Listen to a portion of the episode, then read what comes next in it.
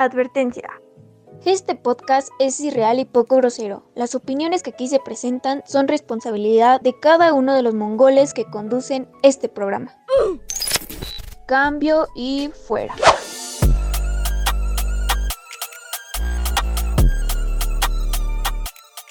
Hola, muy buenos días, tardes, noches, o sea la hora que nos escuchen y desde donde nos escuchen, bienvenidos a la Choza de los Pequeñines. Como les dijimos al final de nuestro programa pasado, hoy hablaremos del universo cinematográfico de Marvel.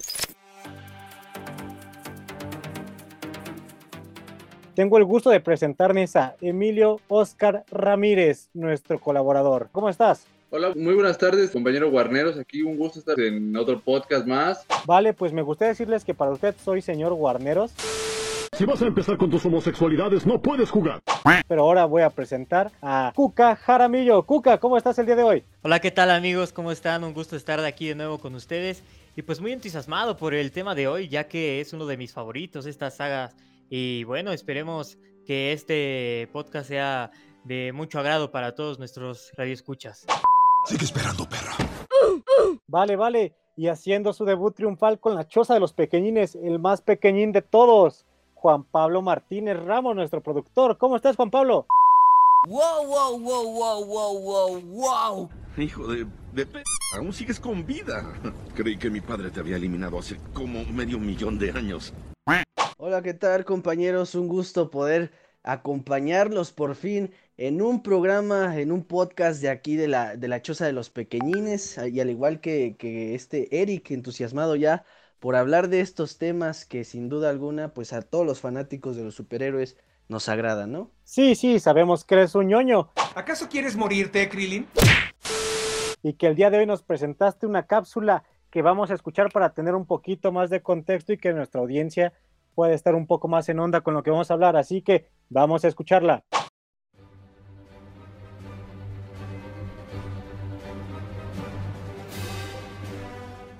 El universo cinematográfico de Marvel, una de las franquicias más rentables actualmente y la cual ha atrapado a millones de personas alrededor del mundo. Pero ¿por qué? ¿Qué es lo que hace tan especial a estas películas de superhéroes? Bueno, pues como todo gran proyecto planeado por mucho tiempo, el inicio de este imperio pintó bastante prometedor de principio a fin, y aunque para muchos fanáticos parezca extraño, no, esta historia no comenzaría específicamente con Iron Man 1 estrenada en 2008, pues aunque muchos no lo creamos, el universo cinematográfico de Marvel habría sido inspirado años atrás por otras películas de superhéroes que incluso no eran ni de su compañía, dejando claro que una nueva era para las cintas de acción y personajes dotados de poderes se acercaba lentamente. Batman de Tim Burton, Spider-Man de Sam Raimi, Sony en ese entonces, Superman y en el mismo año 2008, a la par de Iron Man, Batman de Christopher Nolan fueron el ejemplo claro de lo que se buscaba hacer con el mundo de estos personajes al momento de trasladarlos a la gran pantalla, creando películas en solitario bastante buenas y que sin duda apasionaron a los fanáticos de estos personajes, pero manteniendo siempre esa esencia de enfocarse en un personaje por cinta. Sin embargo, algo que no notaron muchas de estas compañías como Sony, Warner o incluso el gigante por aquel entonces 20th Century Fox fue el gran proyecto que Disney y Marvel Entertainment planeaban a la sombra de todos ellos. Un proyecto que sin duda alguna todos los fanáticos del universo Marvel agradecen. Claramente, esto no habría sido posible si en 1961 una dupla que hemos escuchado hasta el cansancio no hubiera revolucionado el mundo del cómic de superhéroes, pues gracias al trabajo de Stan Lee y Steve Ditko, el hasta la fecha presidente de Marvel Studios, Kevin Feige, ha podido presentarnos una infinidad de personajes con el pasar de estos 13 años, años en los que a pesar de las barreras y obstáculos entre compañías, Kevin Feige ha sabido manejar a la perfección, pues como muchos recordarán, pese a tratarse de un universo de películas enfocadas en superhéroes de Marvel, Disney no es dueño de todos ellos y no posee todos los derechos, pues casos como el de Spider-Man ligado a Sony hasta la fecha, o el ya extinto contrato de Fox con los derechos de los X-Men, demuestran las capacidades de Disney y del productor estadounidense Kevin Feige para darle una nueva vida a Marvel, una marca que estuvo a punto de quedar muerta. Ahora sí, con esto ya establecido, podemos comenzar con uno de los pilares para esta compañía, la antes mencionada Iron Man 1 con Robert Downey Jr., estrenada en abril de 2008 y que contó con la participación sorpresa de uno de los íconos en la historia del cine, Samuel L. Jackson, momento que marcaría un antes y un después para lo que en ese entonces había hecho cualquier casa productora, pues tenía la intención de juntar a personajes importantes del mundo del cómic como Iron Man, Capitán América y Thor en una sola película. Aquí, insospechadamente, dio comienzo una cronología que traería grandes historias para nosotros los fanáticos, pues se confirmaba que un nuevo universo de películas de Marvel daba inicio, y tal como pasó con Iron Man de 2008, cada película de Marvel Studios que a partir de ese momento saliera a la luz estaría ligada a una trama que 10 años después concluiría su etapa, una trama a la que Infinity War y Endgame, estrenadas en 2018 y 2019, le dieron un cierre excepcional. Prueba de ello es el gran resultado que han logrado con 25 películas realizadas en los ya mencionados 13 años, con un presupuesto aproximado de 4 mil millones de dólares en 25 cintas. Evidentemente, en una época como la que nos encontramos en pandemia, esto no fue impedimento total para Feige, pues así como sus predecesoras, Disney apostó por las series en plataformas digitales y las series streaming que ahora se encuentran disponibles en la plataforma de Disney Plus se encuentran ligadas al universo cinematográfico de Marvel Studios. Hoy en día, la ambición de la productora no cesa y el claro ejemplo es el hype que la próxima película a estrenar, Spider-Man 3 No Way Home de Marvel Studios, genera en todos los fanáticos alrededor del mundo y en redes sociales, creando una expectativa apantallante y demostrando el gran monstruo que tanto Disney y Marvel han creado. Sin duda alguna, Marvel seguirá marcando una tendencia en el mundo de las cintas de superhéroes y los fanáticos estaremos ahí para seguir este camino.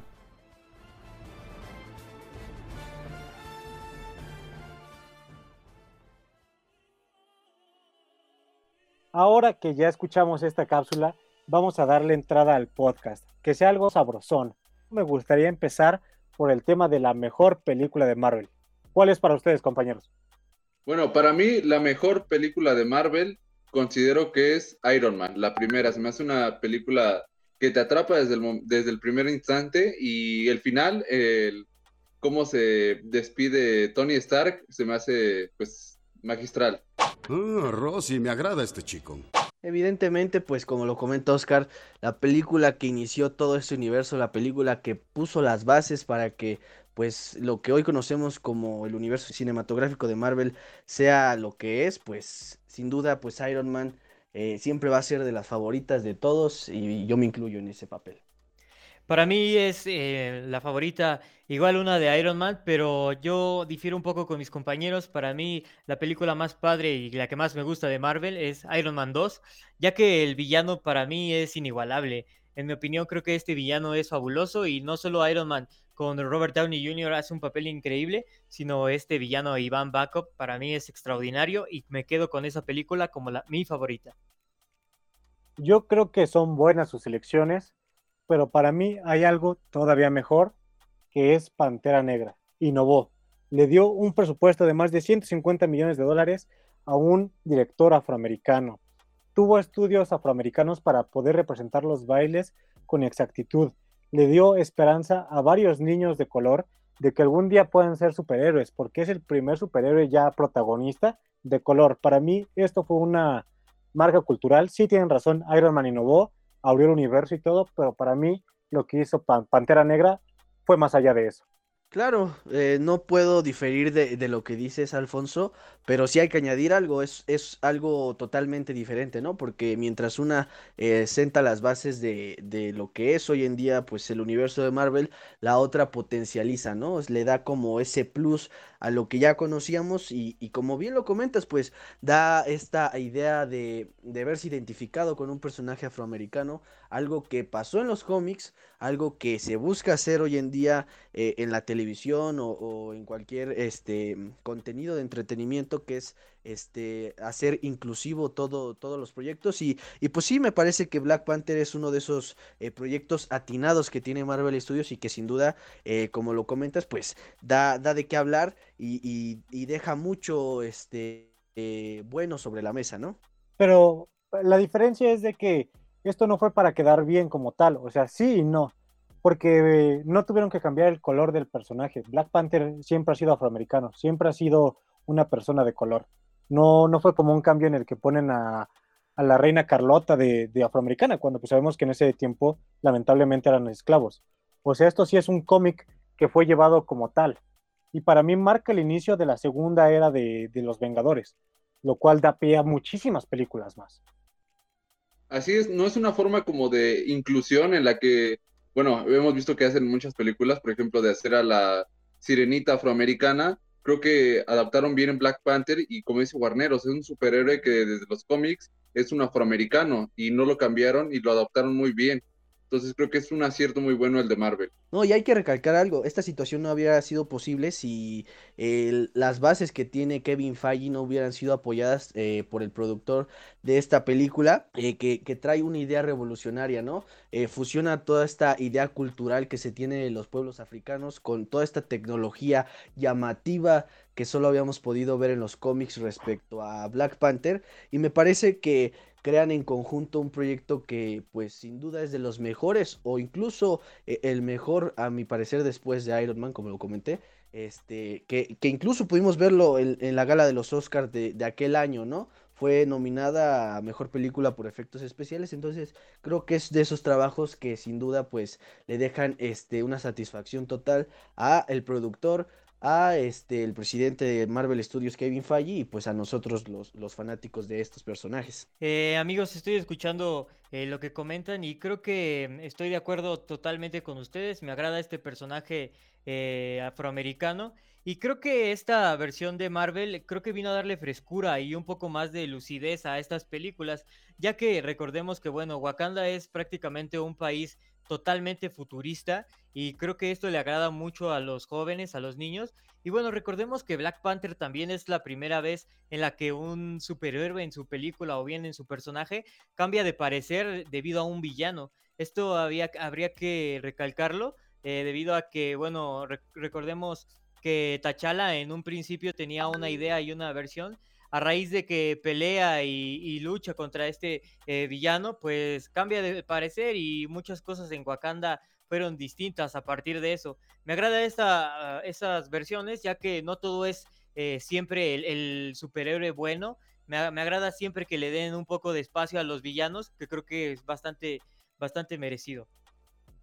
Sí, y evidentemente, así como hablamos de, de, esta película, así como elogiamos este gran proyecto, pues también tenemos que hablar de estas situaciones que no a todos los fanáticos nos, nos han agradado, como pues las películas que han dejado esa espina en nosotros, ¿no? El claro ejemplo pues fue Iron Man 3, con estos personajes que se nos fueron presentados eh, en cartelera, que se nos fueron presentados en guion y que pintaban para, para un proyecto pues sinceramente espectacular, un personaje como el mandarín, que, pues toda la historia que tiene en los cómics y que, que todo este legado que ha dejado eh, en torno a la historia de Iron Man, pues me parece que pues se vio desaprovechada en esta tercera entrega de Iron Man y pues no lo digo yo, nada más lo dice cada fanático de este universo de Marvel, es una situación que ha este pues causado un daño en, en ese en ese cariño que se le tenía a la franquicia de Iron Man y que pues si fuera por mi gusto, yo hubiera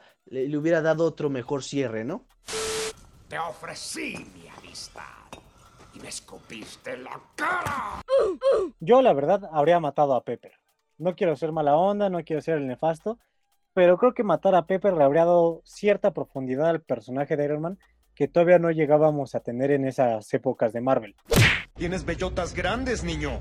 Pues eso lo, lo pudimos ver hasta que ya de verdad se entera de que el Cap mató a sus papás. Bueno, no el Cap, pero que defendió al que los mató, ¿no?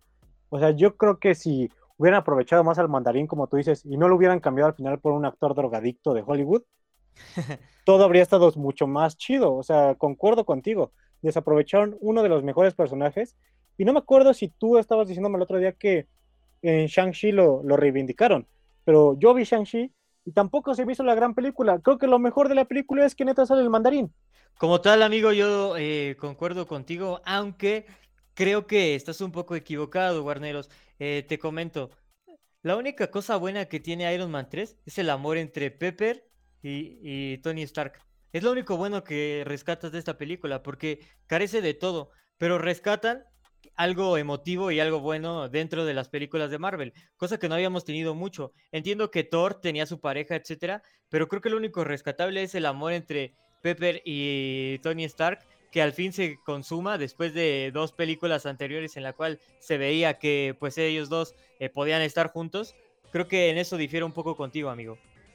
Es que lo hubieran hecho sufrir, lo hubieran hecho sufrir. Iron Man se merece sufrir, la neta. O sea, sí es bueno y todo, pero pues que la pagara, que pagara la cuenta. O sea, dejó, dejó la mesa sin pagar, la neta. Más vale que te calmes, maldito asesino.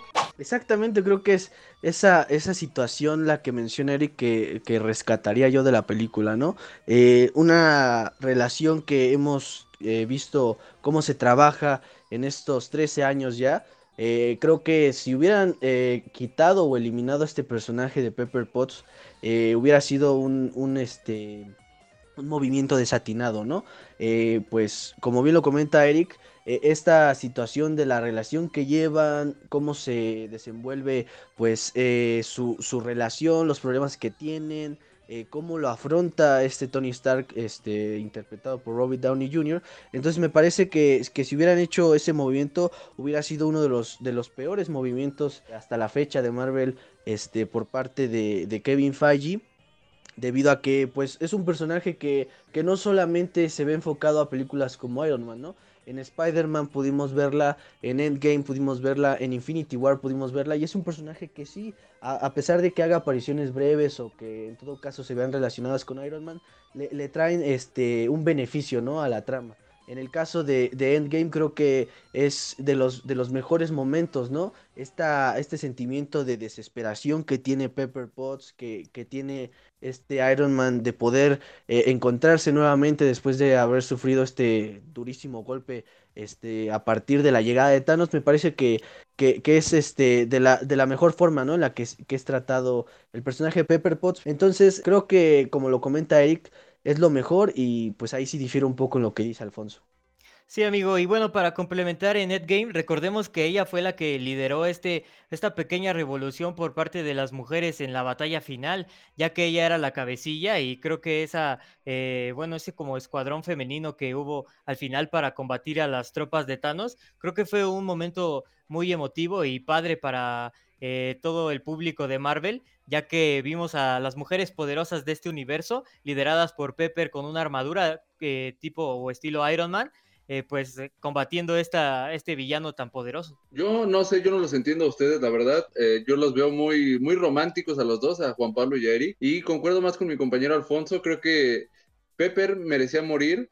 La verdad, creo que le hubiera dado un giro a Tony Stark en lo que hubiera dejado de, como esta actitud de ser un, un fanfarrón. Entonces, su muerte creo que era necesaria. ¡Desgraciado! Correcto, o sea, eso le daría cierta profundidad a su personaje que no teníamos. O sea, seguía siendo, a pesar de que ya era un héroe y todo, seguía siendo pedante, seguía siendo insoportable para varios. O sea, el capitán, que no es de mi agrado, yo soy Team Iron Man, lo quiero aclarar. No lo quisiera ver sufrir. Yo soy de los que se le salieron sus lagrimitas cuando se murió. Pero necesitaba sufrir antes, o sea, necesitaba algo que lo llevara a proteger más y a una trama muchísimo más cañona que la de Ultron. O sea, creo que esto pudo haber desatado como cierto, cierta sentido de protección en Iron Man que desatara algo peor y una película muchísimo mejor que Ultron. Sí, en efecto, pues es, son situaciones, ¿no? Que se han eh, visto manejadas de, de, forma errónea, como bien lo comentas, eh, Ultron pudo haber dado más. Es, es, un personaje que ahora incluso en esta nueva serie que nos presenta Disney Plus de, de What If, pues es un personaje que, que, como lo podemos ver, tiene mucho potencial, que tiene mucha historia y que pues en los Poco aprovechado. Exactamente, pero pues yo, yo sí considero que es, es muy diferente, ¿no? Porque es, es, más un personaje pues principal de esta trama, es el, es el personaje que, que le da la batalla a los Vengadores y pues en el caso de Pepper Potts creo que es un, un este un personaje que, que le añade todo este este, esta desesperación, ¿no? Es como para identificarnos un poco este, las personas que llegan a tener problemas con la pareja, que pues llegan a tener estos problemas con, con, con la novia. Entonces, creo que, que sí es un personaje que a mi, a mi gusto debe de seguir. Que como lo comenta Eric, le agrega ese plus a, la trama, le agrega ese plus a, a las escenas, como esa escena de, Endgame donde salen todas las mujeres empoderadas y pues representa, ¿no? Mucho lo que se busca hacer en Marvel Studios, que, que es incluir a cualquier personaje, ya sea hombre o mujer. Pero bueno, vamos a, tornarnos un poco en otra situación, que es eh, el manejo, ¿no? Estábamos hablando un poco de Ultron. ¿Qué, ¿Qué, opinan sobre el manejo de estos personajes que se han aprovechado poco? E, en este caso, pues Ultron, o a mi parecer, yo creo que Thanos también eh, pudo haber dado más. No sé qué opinen ustedes, compañeros. Pues a mí me gustaría decir que hay muchos muy mal aprovechados Sé que esto todavía no califica como en el universo Marvel, pero desde las películas de Spider-Man de Tobey Maguire, el, Duende Verde era un, villano recurrente y lo matan en una película. El, Octopus era un villano recurrente y lo matan en una película. Aquí eh, este Ultron es un villano recurrente en, la saga porque supone que los mata y después los hijos de los Vengadores lo, lo destruyen, lo matan en una película.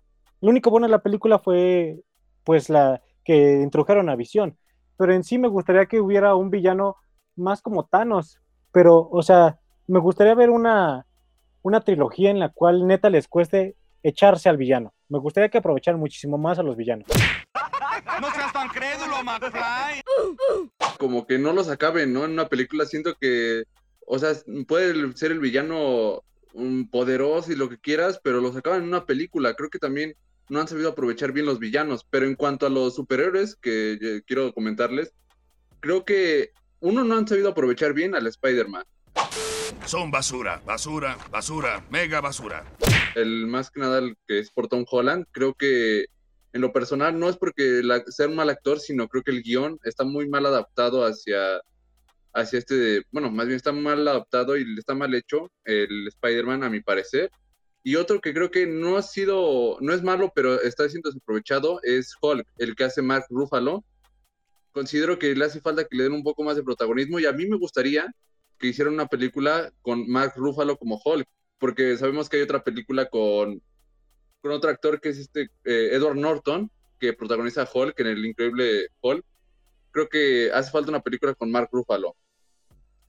Yo creo que, bueno, Complementando lo que comentan amigos, creo que Marvel en, su cronología y en estas películas se ha equivocado en todas, en sus villanos. Creo que ha habido villanos bastante buenos que pudieron haber dado más. Y puedo mencionar algunos como Red Skull en esta película de Capitán América 1, ya lo mencionaron ustedes, eh, Ultron. También recordemos que aparece Dormammu, que es un eh, villano bastante bueno. El caso de Iván Banco con Iron Man. Eh, otro caso que es para mí es un eh, villano bastante poderoso y no lo fue así en su película es Ronan el, acosador. Este, este villano también es bastante, bastante poderoso según las eh, caricaturas y los cómics y creo que ha sido desaprovechados en su mayoría. recordemos también esta versión tan fea de Malekith en Thor el Mundo Oscuro, que bueno, creo que es otro tema, pero que debería decir también que es la película más fea, en mi opinión, de Marvel. Y bueno, ha habido estos casos. Creo que en esto es lo que se ha equivocado bastante, en elegir los villanos, en qué alcance de poder tienen, porque creo que ha habido villanos, como lo menciona Ultron, en los cuales tienen un poder eh, de alcance mucho mayor al que presentan en sus películas, y creo que ha sido un error constante. Sí, en efecto, es más la situación del guion, como lo comenta Oscar, ¿no? Son, son personajes que, se han eh, destacado en los cómics y que lamentablemente pues en, en este mundo cinematográfico han, han, quedado a desear pues un poco, yo diría bastante. Eh, yo concuerdo con Oscar, eh, esta situación de Spider-Man, a pesar de que este Tom Holland sea un grandísimo actor y que sea uno de los actores jóvenes que la están rompiendo hoy en día en la escena, pues me parece que pues sí, sí, sí existe esta espina, ¿no? De, de que no se ha aprovechado eh, de, la mejor forma el personaje que, interpretan. Claro, pero mira, o sea, yo creo que Spider-Man en los cómics, en las caricaturas, en lo que lo quieras ver, siempre ha sido un superhéroe tonto, soso, inmaduro, a pesar de que ya en caricaturas y en películas lo presentan de una edad más avanzada, cuando se viste de Spider-Man es sonso, o sea, no deja de serlo, pero no lo aprovechan ni así, o sea, y, no lo hacen ver ni siquiera sonso, lo, lo hacen ver como si de verdad no pudiera razonar Aquí si no le ayudan no hace nada el chavo. A eso se le llama estrategia. ¡Ya lo sé, Maric! ¡Ya lo sé! A mí no es nada en contra de Tom Holland, se me hace un excelente actor. Ya, o sea, ya denme un poquito más de madurez en el papel, déjenme que haga más cosas sin tanto argüende, o sea, déjenme darle un beso a Zendaya, aunque sea, ¿no?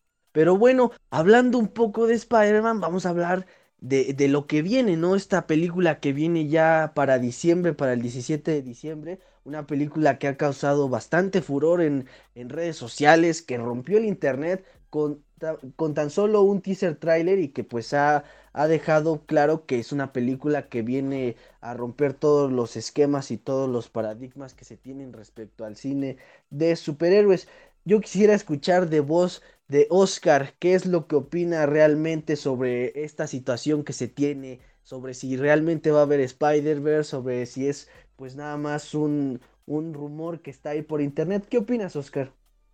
Mira, yo creo que esto del que en, la, en el tráiler eh, saliera el Doctor Octopus fue, una, fue solo para vender, o sea, no creo que haya multiverso, bueno, más bien sí va a haber, pero no va a ser con eh, Tom Holland eh, y Toby Maguire y el otro que es Andrew Garfield, no van a salir los tres. Yo lo que creo es que van a salir tres Tom Hollands caracterizados diferente y eso es lo que nos van a dar. En, dudo mucho que junten a los tres actores y creo que es más bien lo que pide la gente. Quieren ver a los tres actores, pero dudo mucho que lo hagan. Uf, uf, uf. Esa me ha dolido, ¿eh? Esa me ha dolido. Oh. Yo también creo que fue para vender. O sea, yo no creo que la táctica haya fallado porque sí, o sea, los memes de... O sea, la neta, a mí sí me dan risa. Y eso que no soy tan fan de Spider-Man. Pero yo creo que nos están piñando. Creo que ese es el problema, ¿no? Que hay respecto a esta película, que nos hemos creado expectativas muy altas, ¿no? Pero yo sí difiero mucho de lo que ustedes dicen. Yo, yo creo que sí habrá multiverso. Yo creo que el multiverso que esperamos sí va a estar relacionado con otros personajes. Porque déjenme decirles que las críticas que se tienen respecto a Venom 2, pues son muy buenas. Porque hay ahí una escena que, pues que está rompiendo ahí el internet. Entonces, pues yo solo se los dejo ahí para que, que lo tengan presente. ¡Buen intento, paposo! Me gustaría más, eh, complementando esto, comenta Juan Pablo que, que, es muy probable que si haya multiverso. Me gustaría más esta intervención de Venom, que pelee con, con Tom Holland, que, que pelee el Duende Verde, que pelee Misterio. Eso me gustaría verlo más. Creo que al público a los fans de Spider-Man como tal les gustaría más. Yo creo que lo que van a hacer, van a, van a poner a pelear a Venom y al Doctor Octopus contra tres Tom Hollands, uno pelón, uno con lentes y otro pues con pelo. Es lo que va a pasar. Uno pelón, dice. La, net, la neta sí son capaces, o sea, tal vez no es uno pelón, pero sí le van a poner una piochita de estudiante de filosofía y letras del UNAM.